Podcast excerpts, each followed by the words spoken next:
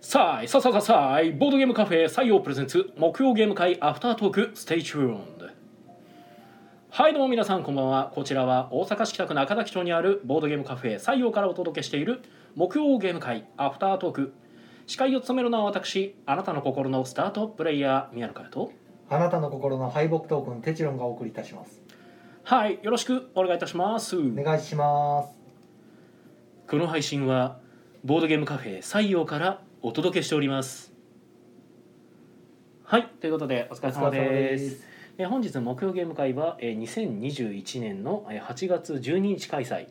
えー247回目ということではい。はいこの「西な」ということでねあの霧のいい霧霧のいい数字にこの方がゲストに来てくれてますどなたですかこんばんは、映画大好き森下なずなです。よろしくお願いします。わあ、よろしくお願いしまはす。いなずなさんが来てくれてます。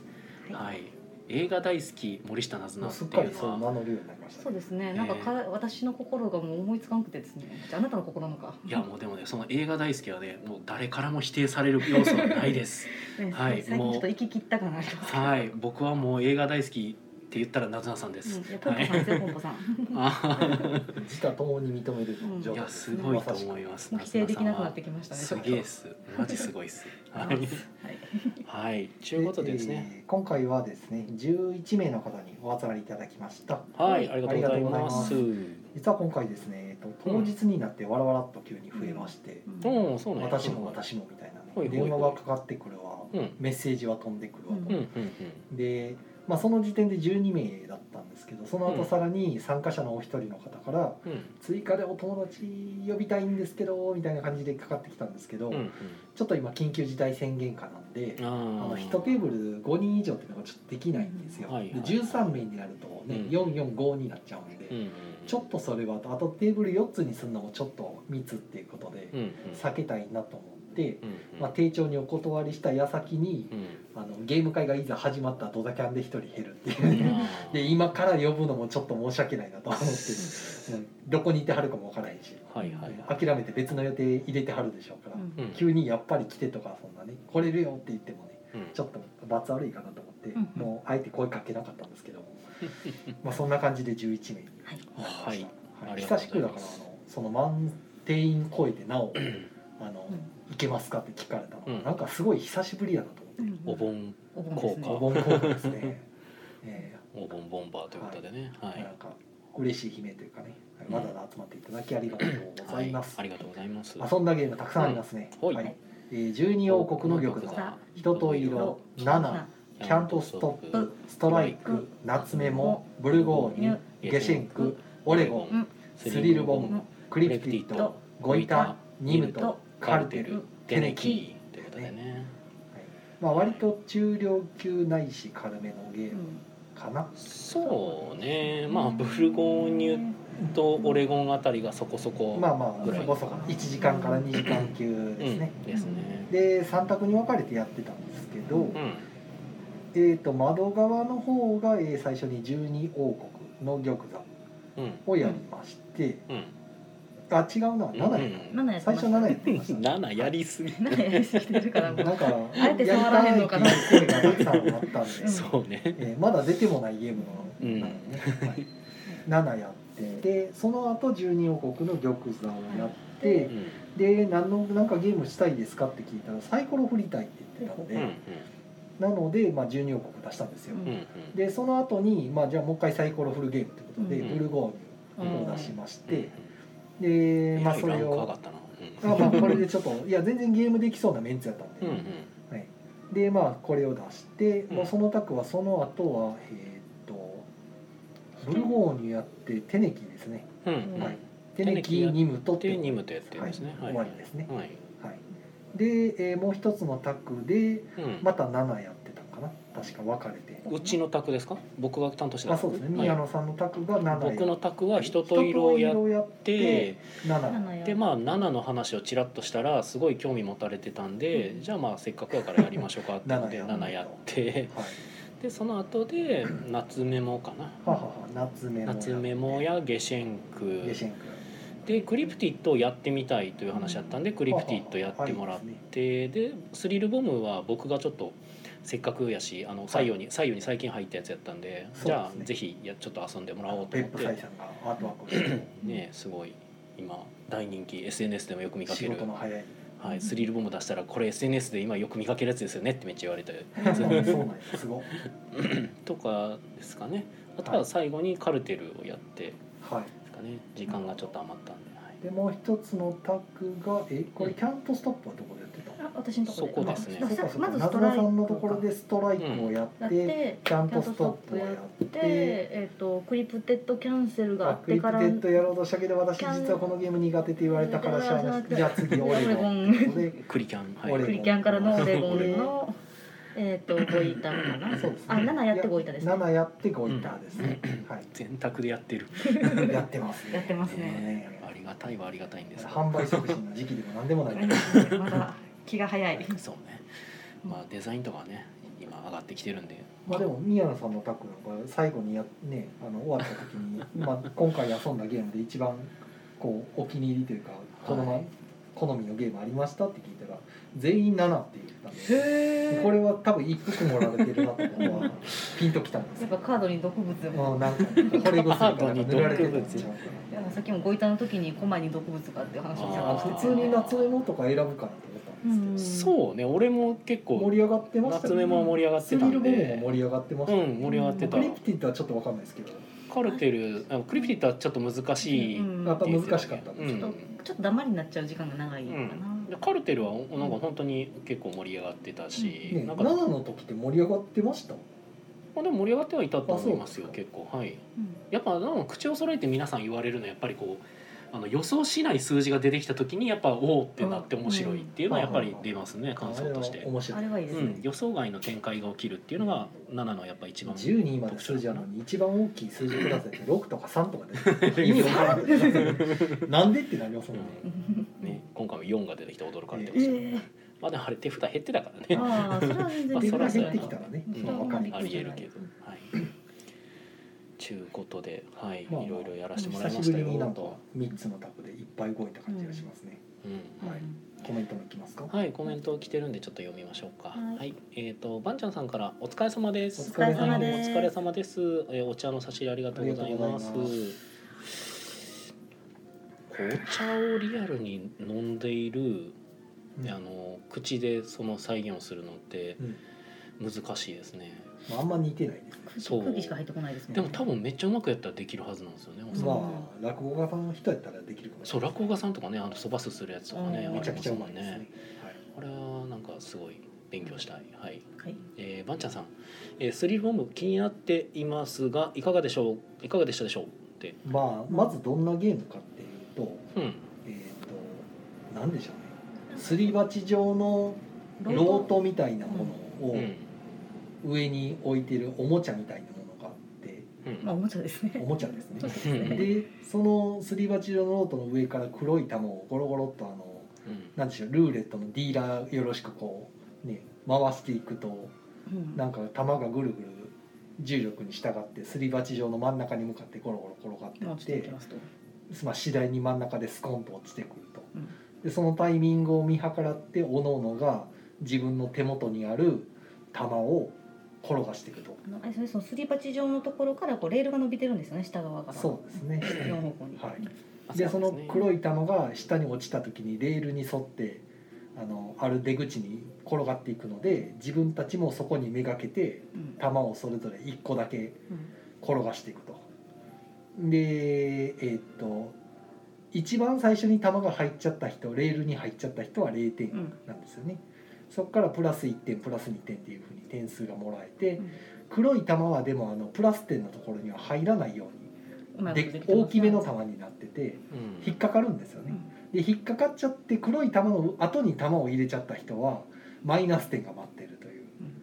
感じのゲームこれ口で伝わらんねまあ結局あの球を転がすゲームですよそとうですねで一番最初にゴールについた人は0点やから遅くにまあ転がしたんやけどただ黒い球が落ちてきた後にまあ、転がしちゃうとマイナスになっちゃうからそこのタイミングをすごく見計らってやるっていう人よ感りじは遅そうい、です人ねよりは遅いけど黒い玉よりは早いタイミングを狙いたいっていう誰よ感りじも遅く黒い球より早くみたいなそうタイミン絶グゲ妙ーのムタでイすミングねのチキンレースですよね私はだからちゃんとやってたりはしてないんですけどいや今日やってもらった感じですけど、でもなんかやっていくうちにこう皆さんコツをつかんでってうんすごくギリギリになっていくみたいなのは結構見てておおすごいなと思って。昨日も昨日昨日の話してもいいのかな最後私とテチロンさんがぶつかって私が寸で曲げるみたいなあそうそうちょうどいいタイミングで2人ともボールを放った結果、うんボールがカツンってぶつかっはいて、はい私が負けるっていう、へー先にそっちが入っちゃうみああたいな感じでなるほちどょっねと。おおってなりましうまあそれはありえん、あますそもこんはドラマありねまし。たね、ただなんかスリルボムあれ多分黒い玉ってあのあの穴に入ってから出てくる時間って多分ほぼ一定ですよね。多分あそこが変わることはたいないやかな。微妙に違います変よわるやっぱなんかね入ったと思うタイミングがなかなか合わない、ああまあ入ったと思うタイミングが結構変わるの球かな。の転がり方が綺麗な円を描きながら回っていく時と、うん微妙に縦の楕円みたいな感じでうん、まあまあまあ転がりが入る時そのとあるんやけでど落ち方が若干ちゃい気がしますねうんうーんちゃんとタイムスをストップウォッチで測ってないんでうん分かんないですけど、ああの筒の中でもやっぱちょっと暴れて落ちてくる、暴れてるんでうんすぐるぐるぐるぐるって言ってないで僕も昨日やってたんですけど、うんなかなか落ちない時と、うんめっちゃストーンと落ちてくる時だったんでうん早ってなったんで、うんあそういう時もあるねであの僕が見てた時はあんまりそれが起きてなかった感じ、う同じボールの入れ方ばっかりしてると、うん多分似たような感じになりますまあまあボールの入れ方は結構違かったんですけどなんか落ちてくるところは一定なんかなと思って見てでたもんで外目からちゃんとあの縁に沿わすような感じでうん横に入れると、多分ほぼ一定っぽく見えると思いますね。うーんで私の中いい加減なんで結構縦目に入れて縦目に入れるとゴゴンンゴゴンンゴンゴンゴゴンンっっててゴンゴン行きますそねこ中間マジでっていうような落ち方すうるんんうんで、そのなんか穴に入ったところは結構一定なんかなでそこでなんかみんな結構のタイミングを掴んできてるのかなみたいなのを見てて、まあ、やってるうちにでもある程度やっぱりタイミングまあがつそかうめてですよるんでね、うんはいあとはまあなんかその日本のああいうゲームの まあ伝統なのかまあ何なのかわかんないですけどあのマイナス点の要素があるとどうしても若干間延びしかねないのでなんかそこがあれなんかな、まあ、あのプラス10までいなかなかいかないそうなんか10点までいくのが結構なんかうんメンツによってバランスが違ったりすると、 4人ならまだいいんですけどうんうん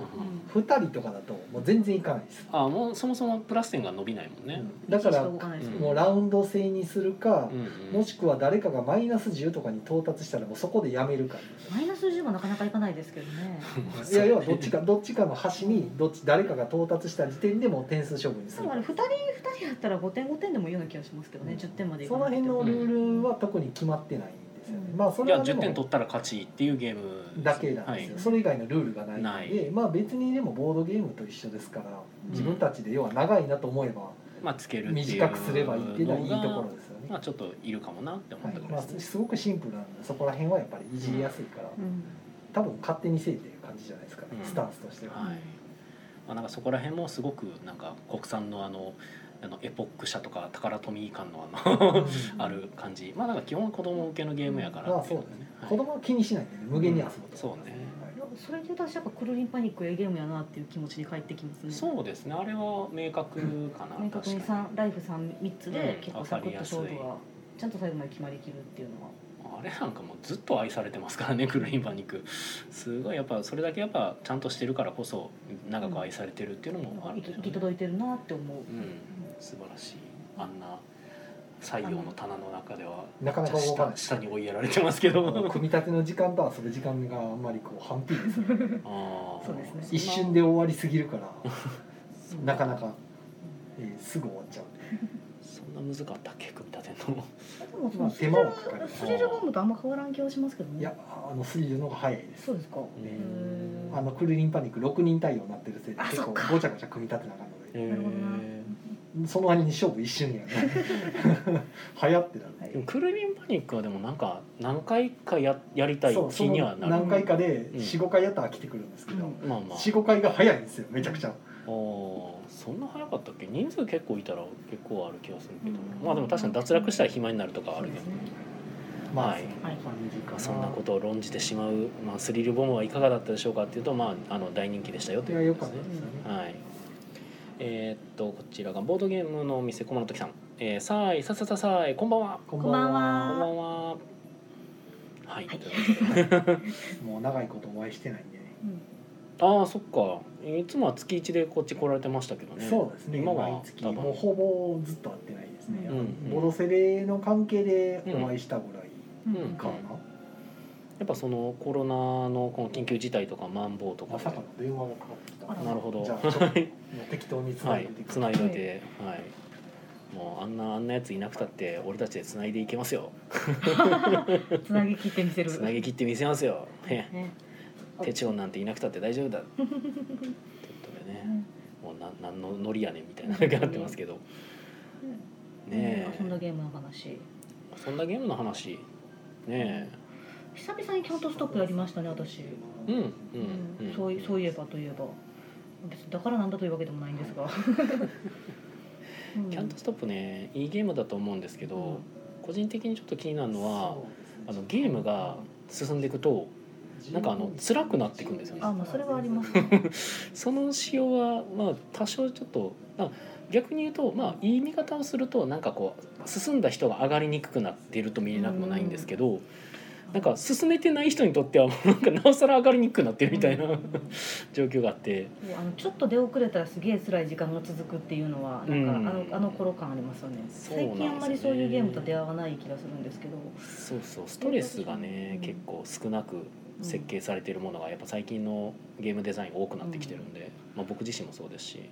あとそれで言うとオレゴンも今日私は結構辛い時間でしたね、え引き引きが悪すぎておおそうなんやあの同じ土地のカードが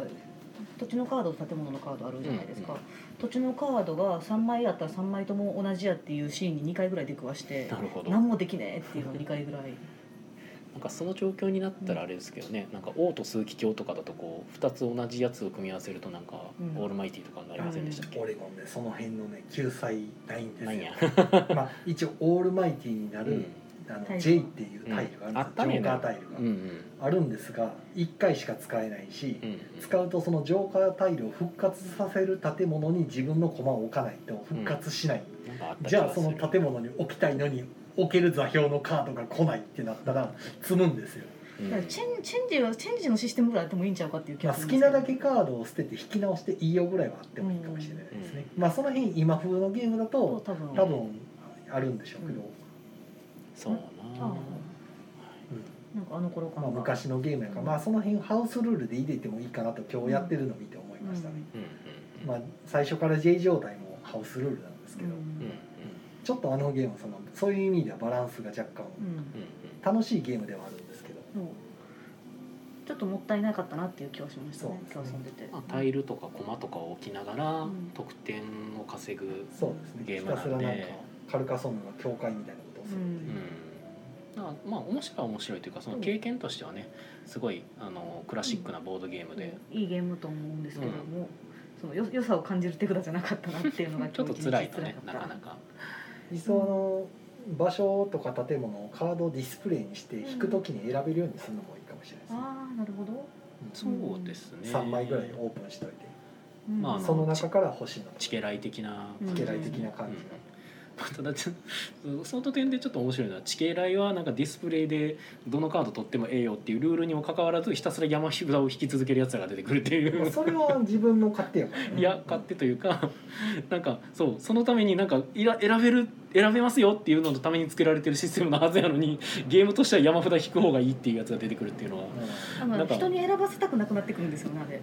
あー私の感覚としてはあはは今自分そこに欲しいカードないもちろんないっていうのが前提で、引いた結果そこにレインボーとか出てこられるとめっちゃ困るから2枚目の時にあーまあまあみたいまなこあとで山引きとかまあまあ地場形をライン動にかしたくなくなるに関してはあれはあのチケライが山札引きまくる人が出てくるのはあの、うん山札からレインボー引いたらあのポッ二ケ枚もならえいるからないしていいっていうだけそうあのルールのせいで多分そうなってるんですけど、 あれもね別にねチケットトゥーライドは山札からレインボー引いちゃったらもうレインボー引きましたって言って正正直に告白して1枚で終わるっていうのにしても別にいいのかなと思いますけどその場合はまあ,、あのプレイヤーがミスってしまったら分からへんっていうのはあるんですけど。うんまあ最近のゲームからするとなんかプレイヤー間のその紳士協定というか、うん良識に沿ってゲームをプレイしてくださいねっていうこの最近の雰囲気やと許されるんかなそういうのでもとは思ったりします、んどうなんでしょうねちょっとしたラッキーを入れたかったのかもしれんし、うん僕はでもどちらかというとあの海外特にドイツゲームなんかは、うんそのプレイヤーが不正をできないようなシステムを組んでるような向きを僕は感じているので、まあチケライのそれに関してはもう防ぎようがないから、うんあのその嘘をつかれたら絶対にわからないようになっちゃってるからそこは許容するっていうようにしてるのかなとまはあ思いまあす。とはあの8種類の中からね出てくるからその山引きって結構リスク高いんで、まあ本来はうん、まあ欲しい色が来るとは限らないですし ねそうですね本来はまあただね一番最初のチケライに関して言うと、まあ、欲しい色がこんくてもまあなんとかなるやろうが 多少あるのがまああれですねいいとこであり、まあそうちょっとお味になるというどかこからでも線路が引けるんで,、ねそうですねあれが自分の隣接からとか言い出したらスタート地点からとかになるとギリギリしまねすほんまについていかんですけど そうですねマジかってなるんですけど、僕はあのチケライのそういい意味で僕はお味なところとか結構好んで遊びたくなるいやいいゲ要素ですーけどムだと思いはまいすけど、ね僕は好きです。はい。はい、コメントいただいてます。えーボードゲームの、えー、駒の時さん、はい、えー大阪に仕入れに行きたいけどなかなか行きにくくて早く落ち着けばいいのにねということで、そういでやすほねんま落ち着くどころかね現状もうなんかひどくなるありさまでねなんかね感染者数が絶対緊急事態宣言終わらんなと思いましたねでもなんなら京都兵庫で増やそうか言ってるぐらいですからねそうですうねんねえなんかまあちょっと常に緊急事態 うんどういうことっていう。 うーんなんでしょうね。まあこれこれだけがこれだけで済んだらいいいやよくもうすでによくないんですけど、うんこれにちょっと前みたいな台風の被害とか重なってくるとマジ地獄やなと思ってそうなんですよね。緊急搬送できなくなってきてるんでねその言ったらあれですよねその白血病とかの感覚と近いのかなと思うそのなんかその病気自体が怖いんじゃなくてその病気にかかってる状態で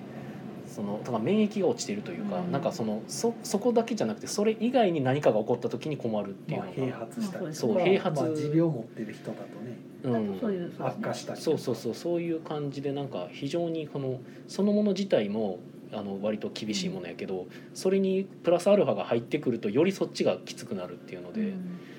いろいろ気をつけなあかんくなるっていう点がなかなか厳しいといえば厳しいんですそうが、ですねまあでもね厳しい厳しい言うとってもねもうしゃあないんで、まあ、自分たちにできる限りでのなんか気をつけることをしながら、まあ、自分たちが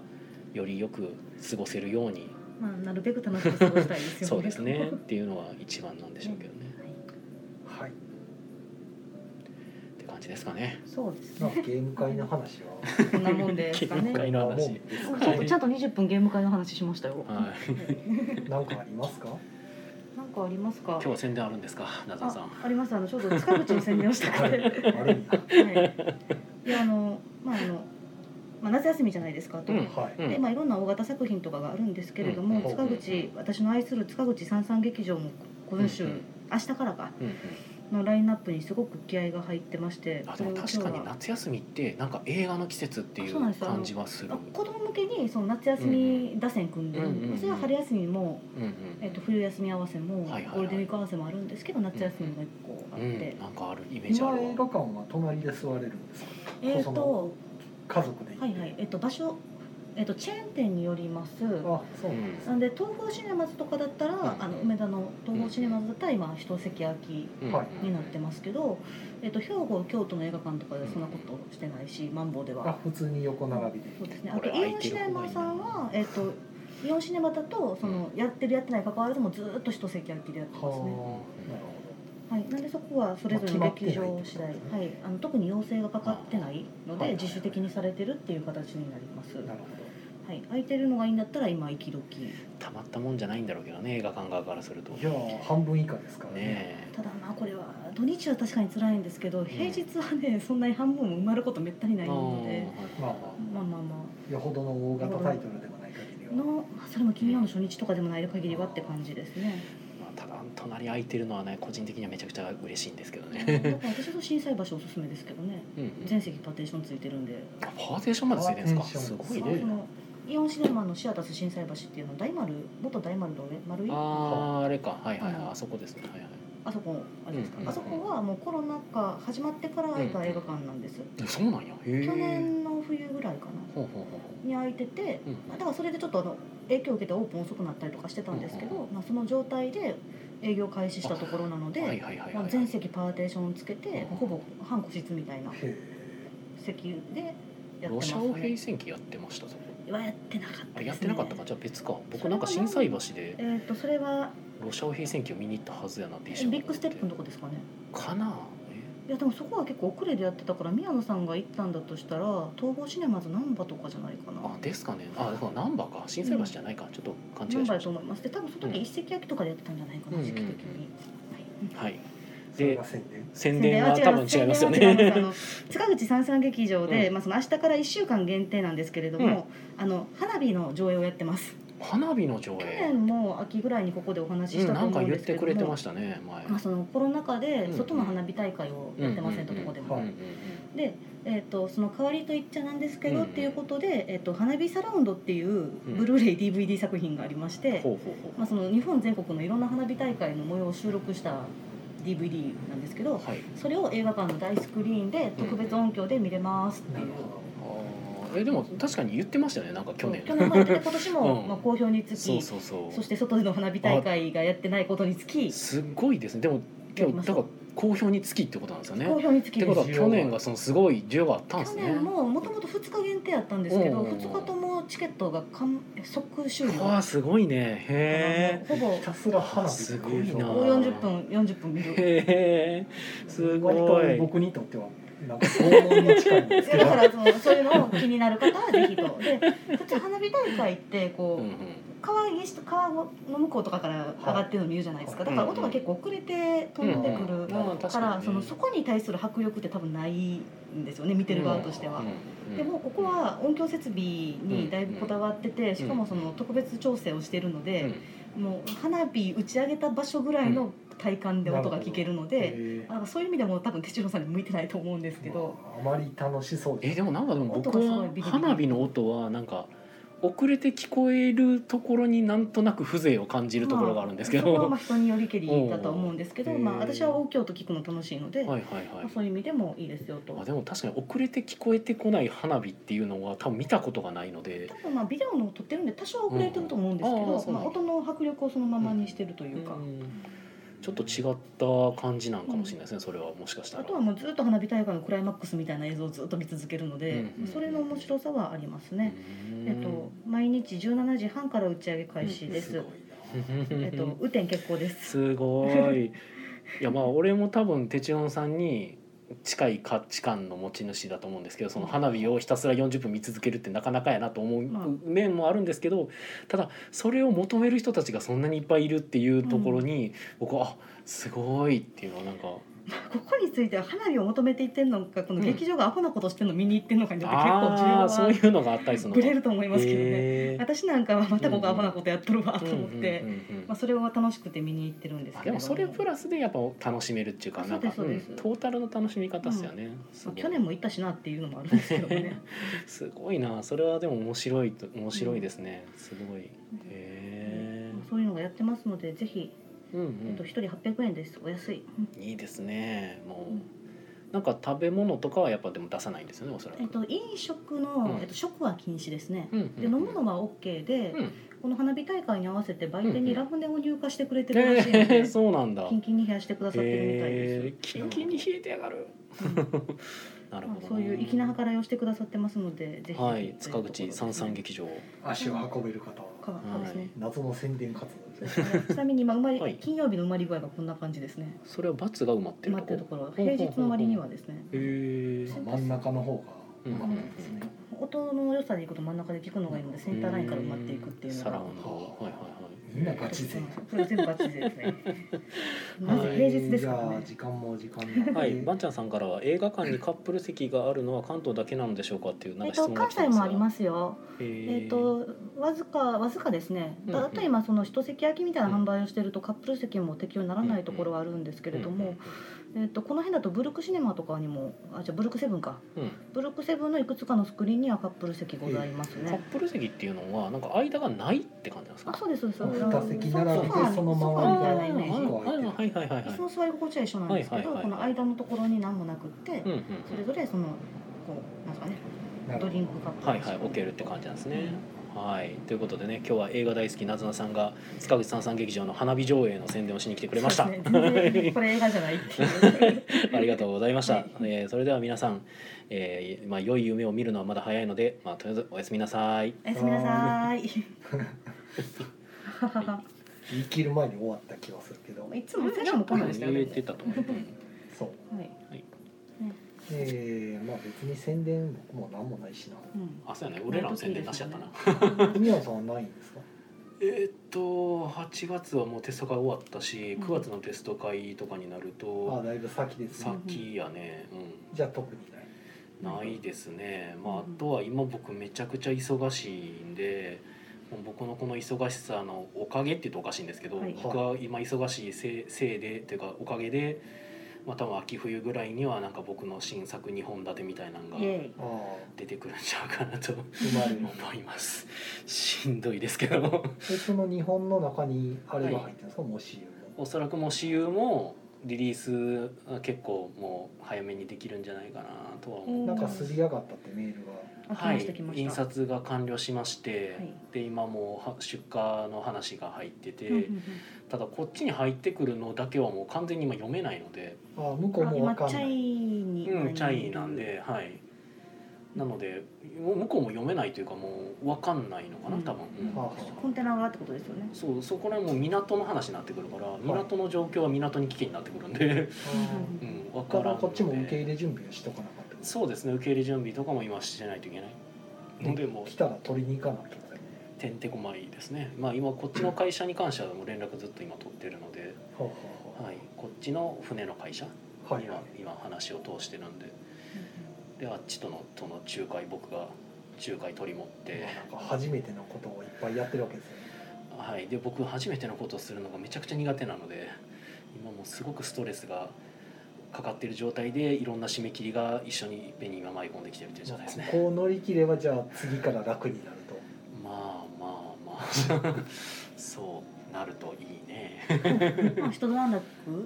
つくといいですが、はい、着いた頃にはゲムマがやってくれるんですあそうですね。まあまあまあそうですもうねゲーム前に出すものなくて困ってる状態ではない。ないですね珍しくゲムマ待ちゲムマまでに用意できそうな、あまあはいあの3日でゲーム作って出すとかいうことにはならなさそうみたいな、まあ俺はゲーム前に出すものがなくてあれをやってるわけではないんですけど 別になんかまあ旗から見てるとそう見えるんですけどあそうですかうん僕はあれは単純にやりたいからやってるだけなんですけどいやなぜそんなに自ら首を絞めに行くみたいな。いや縛りプレイをするのがそこそこ好きなんでしょうけどいやもうねもう常にこのゲーム作るゲームデザイナーというね人間やったらもうできないっていうものには全部できらーって言いたくなる癖があるので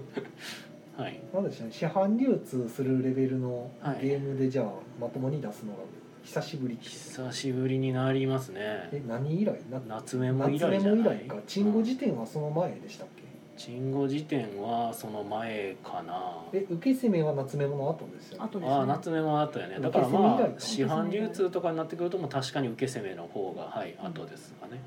拡張を除けばもう受け攻めだいぶ前ですもんね、んあれそうね2年前かなもうそんな3年経つ3年前かまあ前のゲームはなかったですもんね。はあ、 2018年とかに出してた気がします、はい受け攻めすごいなはい次のゲームは無事に開催されたらいいですね。ちょっと。そうですちょねっとわからんちょっと嫌なこと言いますけどちょっとドキドキする展開になってきましいたねやもうねでもね正直なところ僕はもうゲームマーケットの開催はもうあまりそこまで考えてないので、ゲームマーケットが基本ないものとして考えてるので僕はまあ逆に、そうやって動かんと死にますからそうそうそう別にゲームマにそこまでのあの 深いこう期待を寄せてる感じじゃなくてあったらまあいいよねっていう、うんみんなにも会えるしあの売れる機会にもなるしっていうただそれとはまた関係なく流通の方はいろいろ今検討してるのではいあとはあれかあーそうか宣伝っていう話だったらその話するべきやったんかあのあれですね VR シュピールえっとフォアシュピールっていうあの翔さん、はいはいはい関東の翔さんがやってたあれのなんか VR うーん VR でゲームマーケットの宣伝しちゃおうぜっていう企画が宣伝今をする上がって宣伝のみまあ私有とかですね宣私伝有しよもうだからあのフェアってしゅフェアフォアシュピールがやってたことはをいそのまま VR でできないかっていう試みがえ今ー、始まって人ていろいろ考えますねそうね一時期あの消えてたけどね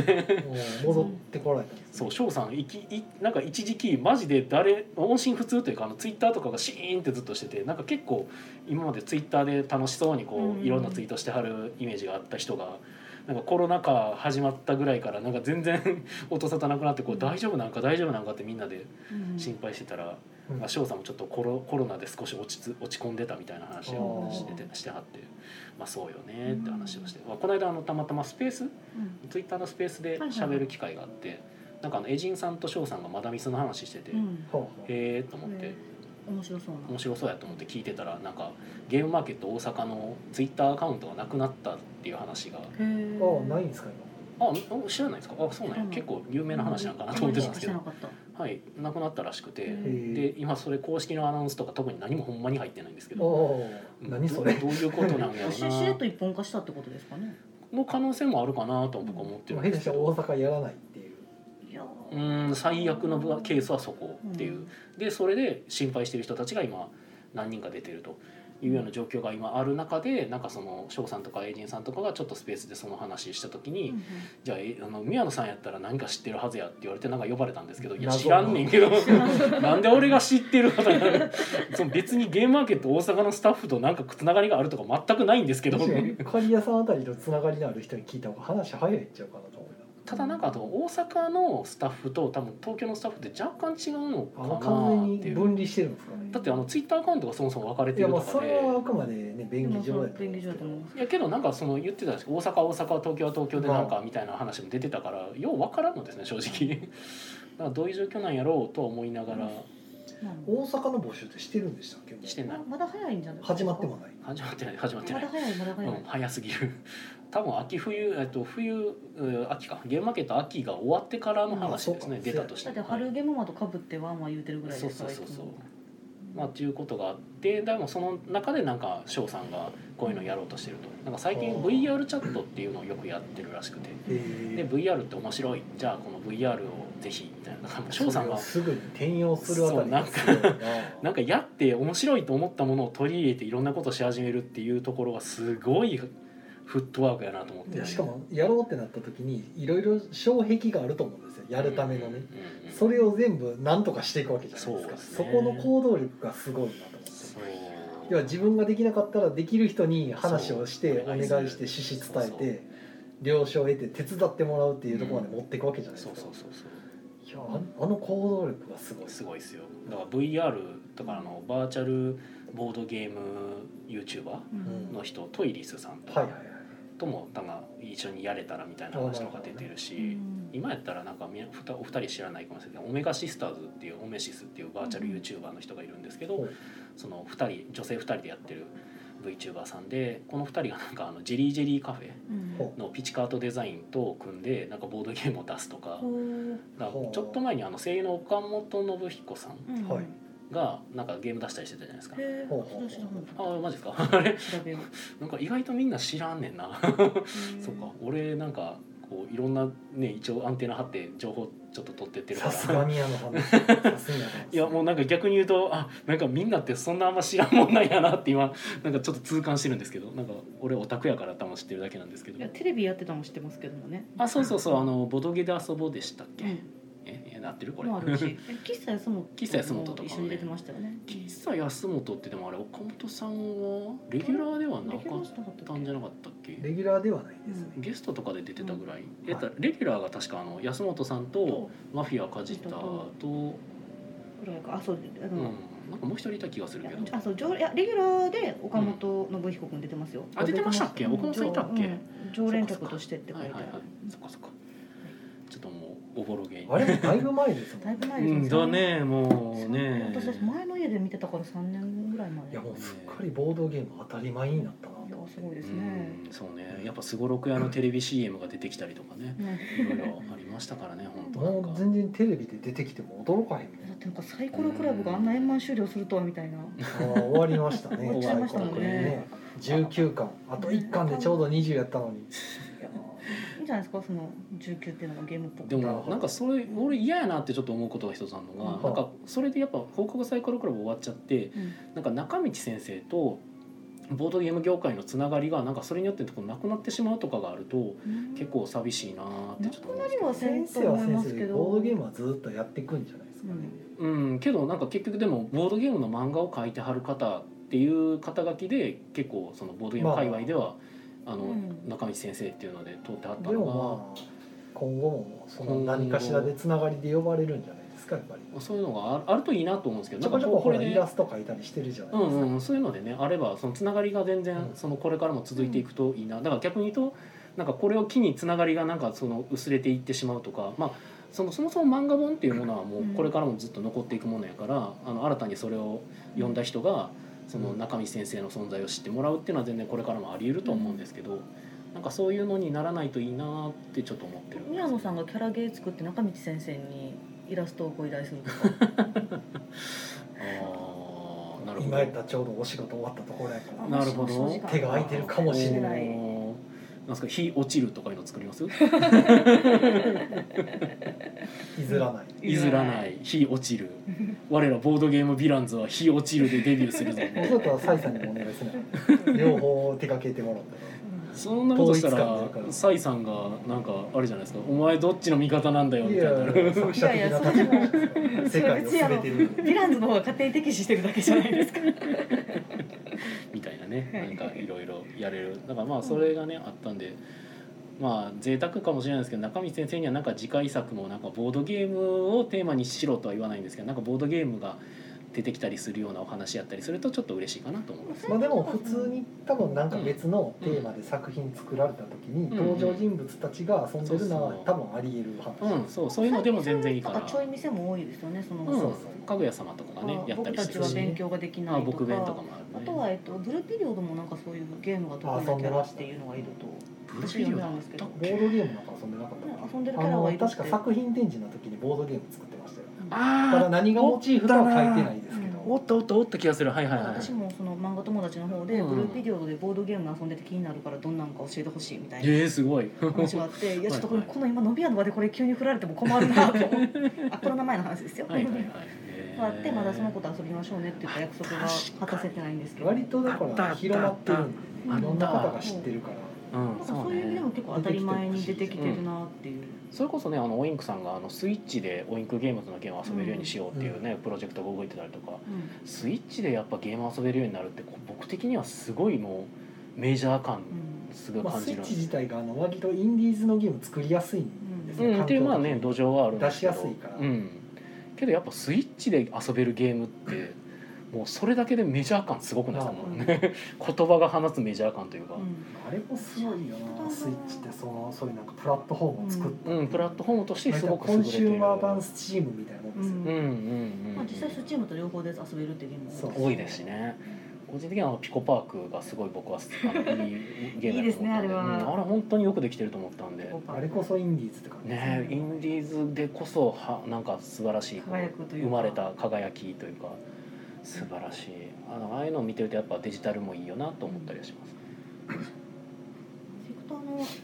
ちょっと前に出たあの遊び大全うん出てましたね遊びあたるいんでですすか。あれにボードゲームが収録される人が来てほしいですね。なんかまあねハゲタカまあハゲタカぐら い。なかなか難しいところですでけども昔なかったでしたっけそのボードゲームのなんかプレイステーションかなんかで出てたやつの中にカタンが入ってたりとかってしませんでしたっけなんかカタンは入ってなかったいやパソコンではあったけどプレステはなかった気がする。あれでもなんかなモノポリはかあったっりましたよけモノポリが入ってないんだっけモノポリとかバックギャモンとかはよく入るんですうけんど、うんうんカタンはうんなんかボードゲームが入ってるやつなかったでしたっけあれまださすがにっていうかまあ単に作ってる会社がそういうの知らないっていうのもあるでしほょんうほんほけんどほんほんそっかちょっと逆勘違いかなに逆にだから例えばアスモデとかが、うんあのボードゲーム大全みたいなものをスイッチで出してくれれば、うん普通に BGM に遊べるゲームとかが、うん例えばハゲタカとかニムとか一色たでそのスイッチで遊べるとかうんなるかもしれないですけど、うんそれはありそうと思いますけうどんうん、まあ今アスモデがねすごいですからねデジタルの力の入れようがすごいんでねねまあ、でも今日もちょっとゲーム会の中で言ってましたけどデジタルゲームに人が求めるものとなんかアナログゲームの方向性って結構僕はちょっと違うと思ってるはい、のでだからこそデジタルゲームデジタルでアナログゲームを出そうだからボードゲームデジタルのボードゲームを出そうっていう決断ができる会社っていうのは多分ほとんどいないっていう話をうんしてましただからねあの売り上げが見込めない限りはやっぱりボゲームって出さないじゃないですか、うん普通利益回収するのが会社なのでっていうのを考えるとだからアスモデデジタルなんかは、まあ、母体があるからこそあのフットワークがあれだけ出せるっていうのはあると思うんですけど、まあ、逆からこそ頑張ってほしいってところではまあ、今もあんだけ続いてるのを見ると、んやっぱ売れてるんでしょうね分からんけどね、まあ、売れてるんやろうなと思うけど売れてると思う売れてなかったらさすがに撤退するやろうし。今の時代に対する需要っていうのはやっぱちょっとあるかなと思います、うんうん対面できれば対面で遊びたいけど、うん対そうですね面あできとない普通中でに僕面白かったボードゲームで、うんデジタルで買うもんやっぱり、まあ、テラフォーミングマーズもそうやし、うんあのブルゴーニュも買ったし、うんだからその母数が今増えてきてるからこそ成り立ってきてるんやろうなとは思うんですよね。うで逆に BGA とかでハマってる人がボうんードゲームで実際にやるのはあの、うん初めてやるんですでもや,、うんやりたかったって言うんっはていはいお店でも聞くから、うんうんうんあれはいいことなんちゃうかなと思いますけど、そうねデジタル今化いい方向で一時来てほるねらねデジタルで出したらなんかもう遊ばれなくなるとか売れなくなるとか、あーいろいろ言われてたけどまあまあね今のとこそうじゃなでも結物によるけど局そうじゃなさそうどんどん新しいのが出てきた時に、うんあのまあ、デジタルでもいいからボードゲームというものに触れてもらってることで、あのそっちにアンテナ張ってもらえるからやっぱり新作出てね、やっぱ欲しくなったりとかうんうんするんちゃうかなとまあねなんかアナログならではのなんか面白さいや対面してるからこそこのなんか雰囲気とか緊張感とかが出せるっていうゲームじゃなければ、まあ、正直なとこ僕デジタルで出した方がいいんじゃないかっていうゲームは多いんですけど。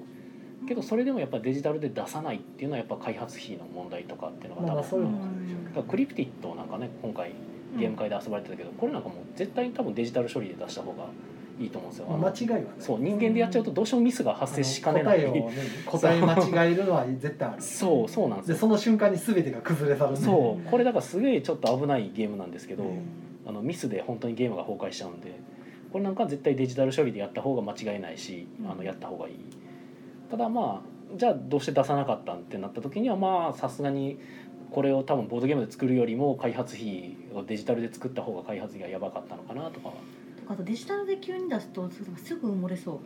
うのは怖いですねんとかもやっぱあるん今あんまり物が多ですすよぎねてそうそう市場規模もやっぱでかいがゆえに目立たないと売れなかったりとか,、だか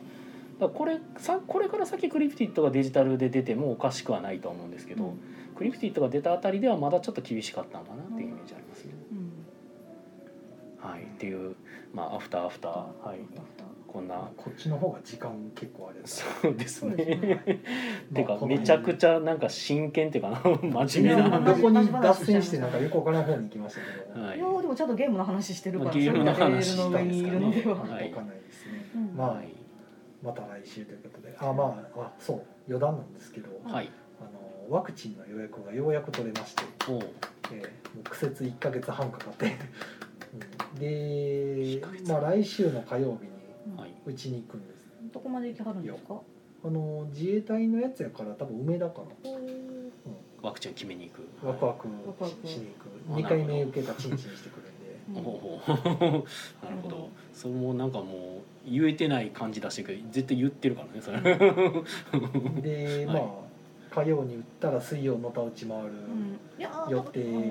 予定なんですけど、はいまああ開けとくのがいいんじゃないまであすか、ま万が一木曜休むかもしれませんけど、うないと思いますけどね、うんはい、多分一回目は大丈夫ですよ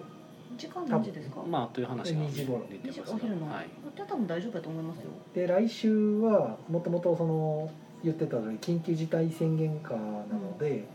来週の月火水と再来週の月火水はもうお休みいただきますよ、三連休はうい、んあもう一つご報告があった、はいあの石が出たんですよほあの尿管結石を今年の初めにう、うん、え患年って末まし年て末年末年あ末年末にね、で入入院じゃないわあの、はい年始に病院行ったりうんはい検査したりとか、はいね、破砕って言ってなんか衝撃与えて外から破壊したりとかうやってて、はいやっと流れたかなと思ったら実は流れきってなかったみたいではい一回ちょっとつい最近も、うんね、お腹痛い背中痛いとか言っ激て痛休んでたんですけどはいどうも1週間ぐらい前からはいどうもあの尿道のところがゴロゴロしてたんですよすほうごほうほうほういいなんかゴロゴロしてるなとなる思ってほど、うんほううんなんかおるような感じあってほうで昨日やったかな昨日トイレ行った時になんかやたら痛かったんですようんおーおしっこした時はいはいはい痛いなと思ってトイレ見たら石がいましたおあ出た びっくりしてなるほど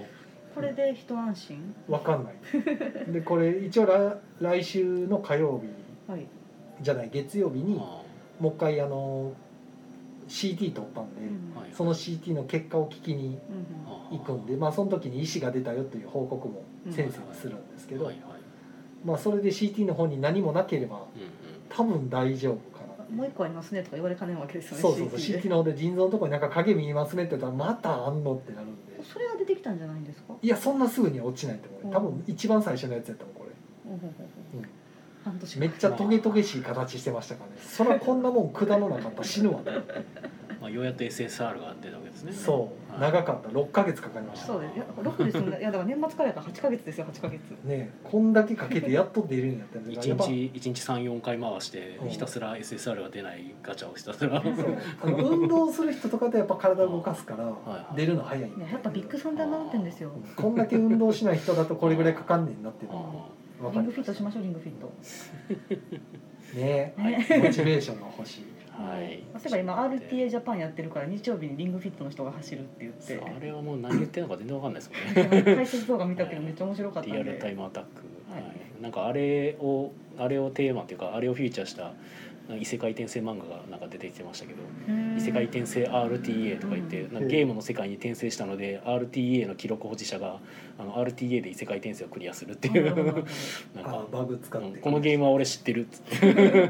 いいですなねんか任せろツイッターに上がってましたねそうツイッターに上がってたちょっと面白かったね気になるなんでかここに行くと敵がはまり込んでそうそうそう ひたすらそこから切りつけて基本ボスキャラははめて殺すっていうむちゃくちゃやうな、んもうあのメタメタ要素のある漫画面白いですね、うんそうねああいうなんかもう開き直って作ってしまうのも一つなんやと思います確かだから大概はあの一発ネタなんでにうんあれが連載になってしまうとだんだんなんか見るとこなくなってくるっていう、まあねパターンになるうん自分でバグを作るゲームとか面白いかもしれませんねめっちゃありかけなこと言ってますけまどあその自分でバグを作るゲームっていうとまあまあ僕の中でフラックスが出てくるんです けどターン開始に3枚引きますそしてターン終了時に4枚捨ててくだ さいん手札がっていくないのだがはいということで、まあまあ、取り留めのない感じになってきましたながのではいまあ特祝に何もなければ来週もはいありますということで、あるはいはいということで目標ゲーム会アフターアフターはこれにて終わりかなはいはいはいではおやすみおやすみなおやすみなはさいい